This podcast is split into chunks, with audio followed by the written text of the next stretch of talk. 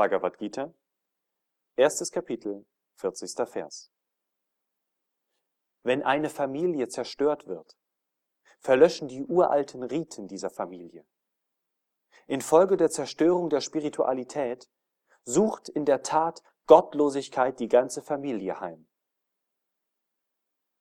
Kommentar Swami Shivananda. Dharma. Die Pflichten und Rituale, die von der Familie ausgeführt werden, so wie es in den Schriften vorgesehen ist